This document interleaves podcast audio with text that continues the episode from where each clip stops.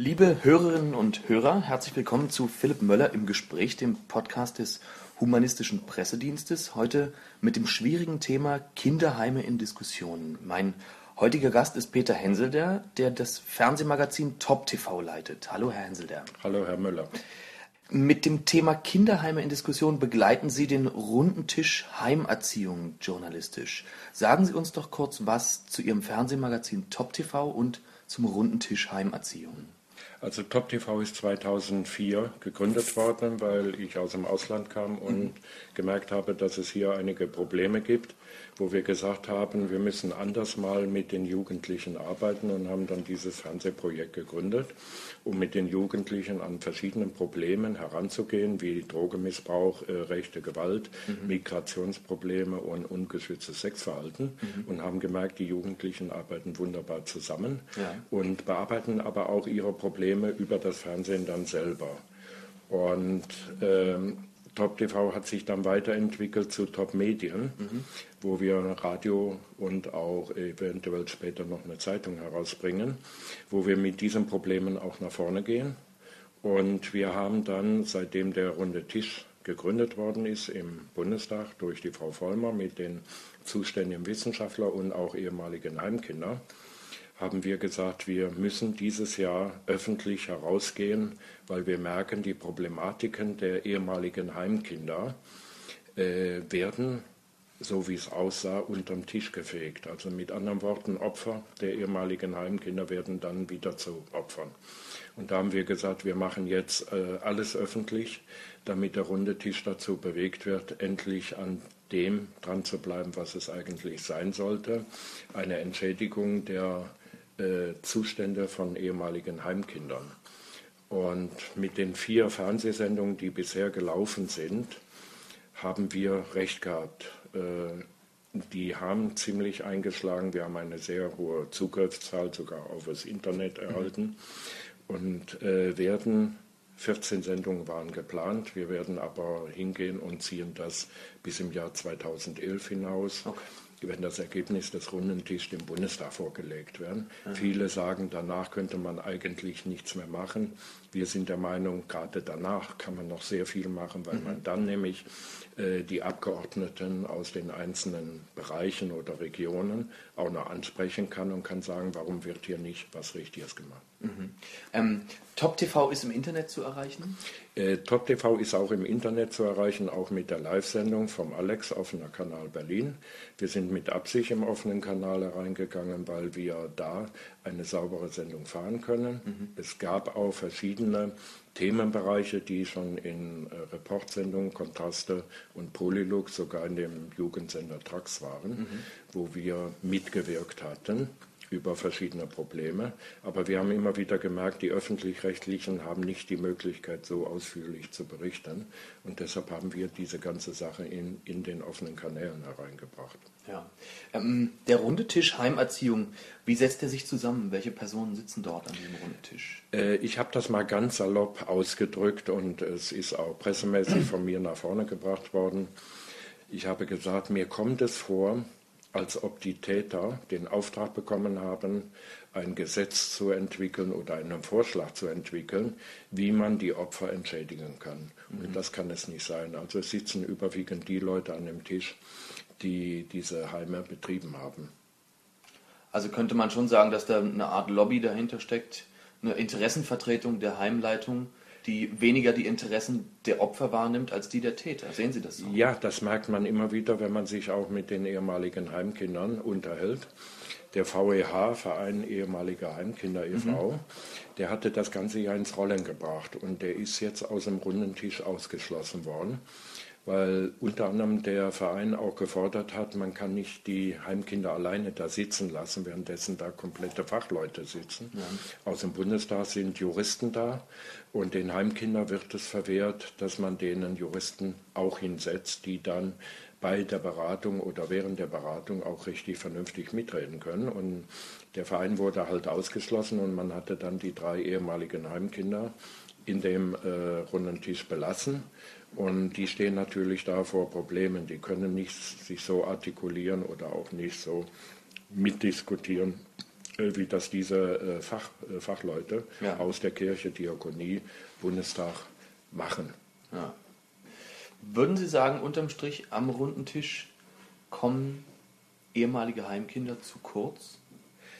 Ich bin vollkommen der Meinung, dass man äh, zwar die Geschichten sich anhört, aber dass die Interessen des runden Tisch eine andere sind. Man merkt das genau bei der katholischen Kirche, die ganz am Anfang in einem ZDF-Interview nach dem runden Tisch geäußert hat, es wären vereinzelte Fälle in den Heimen. Mhm. Und äh, vor kurzem haben sie dann das erweitert und haben gesagt, es wären Fälle in vereinzelten Heimen.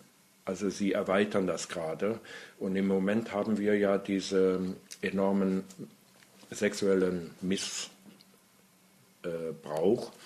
der äh, Kirche in den Medien.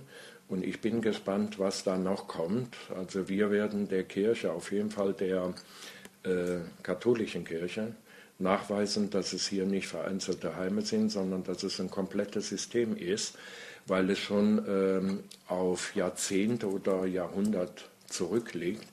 Weil wir werden in einer der Sendungen um 1890 schon Fälle berichten, wo diese Sachen auch bekannt waren und mhm. wo man auch die Erziehungsmaßnahmen der katholischen Kirche mhm. bemängelt hat in ihren Waisenhäusern. Mhm. Jetzt haben Sie die beiden Begriffe Kirche und Missbrauch schon in einem Satz verwendet. Äh, das findet im Moment in den Medien ganz häufig statt. Äh, was meinen Sie? Wie hängt das zusammen? Ist das Zufall oder könnte das an der unterdrückten Sexualität des Zölibats liegen? Was passiert dort? Also, dass die jetzt bekannt werden, hat auch unter anderem damit zu tun, dass man öffentlich jetzt über die Vorfälle in den Heimen redet, weil dort waren die sexuellen Missbräuche auch. Äh, da kann sich, soweit ich schon mitbekommen habe, fast kaum ein Heim ausschließen. Mhm. Und überall, wo die katholische Kirche drin war, war es vermehrt.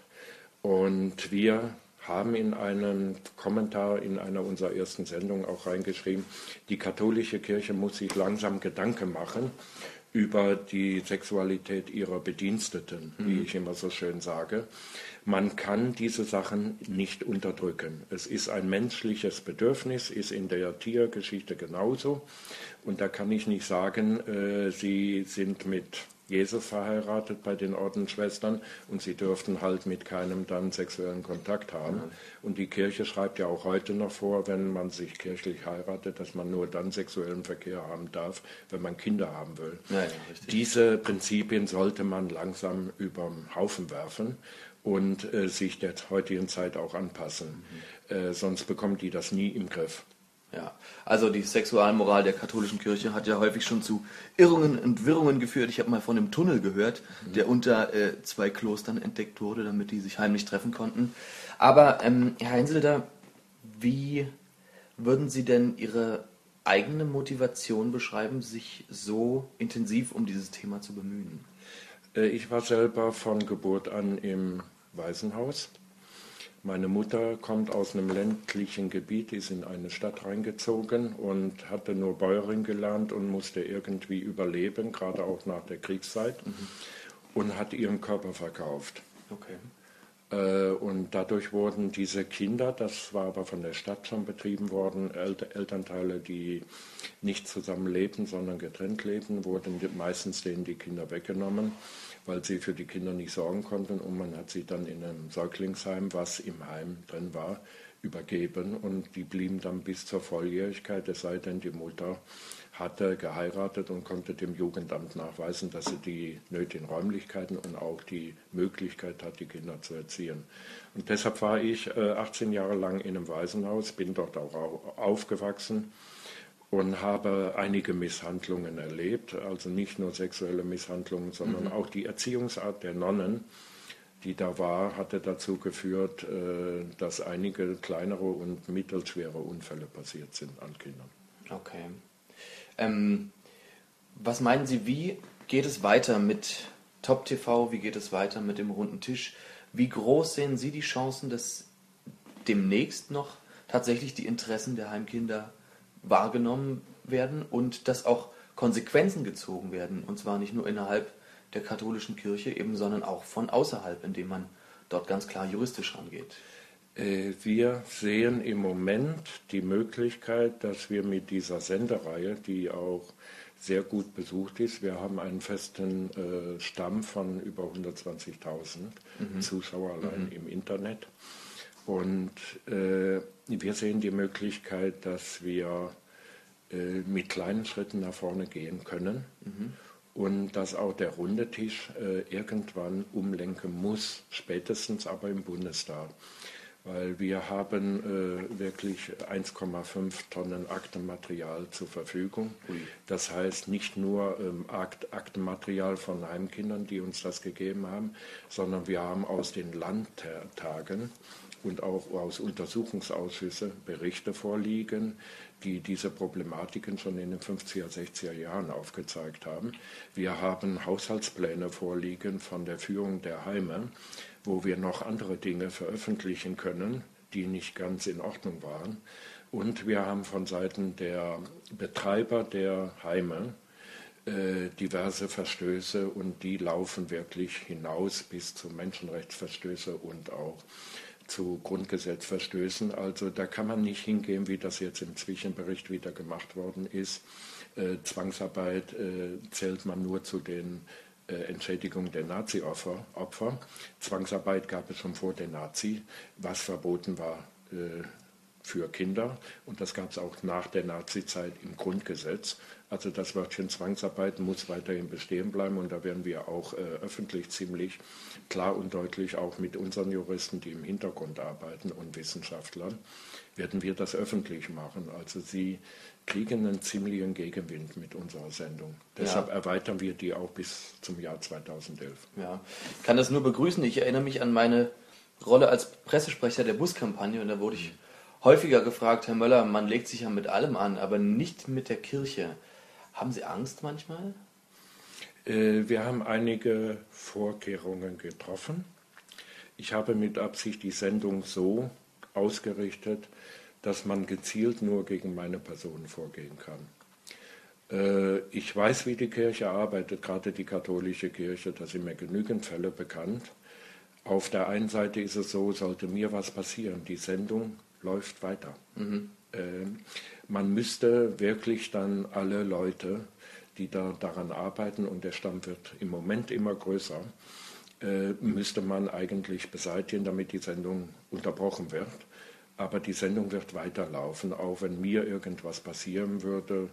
Und äh, ich habe mein Leben sowieso so ausgerichtet, dass ich das Leben immer so geführt habe, damit ich jederzeit damit rechnen muss, der nächste Tag könnte auch der letzte sein. Okay, Herr Henselder, sagen Sie uns noch Ihre Internetadresse, damit die Hörer des HPD das auch direkt finden? Also im Internet sind wir zu erreichen unter www.top-medien-berlin.de. Und da gibt es einen Button, das heißt Kinder at Heime. Und da kommt man direkt auf die Seiten, wo auch die ganzen Fernsehsendungen und so weiter gespeichert sind. Gut.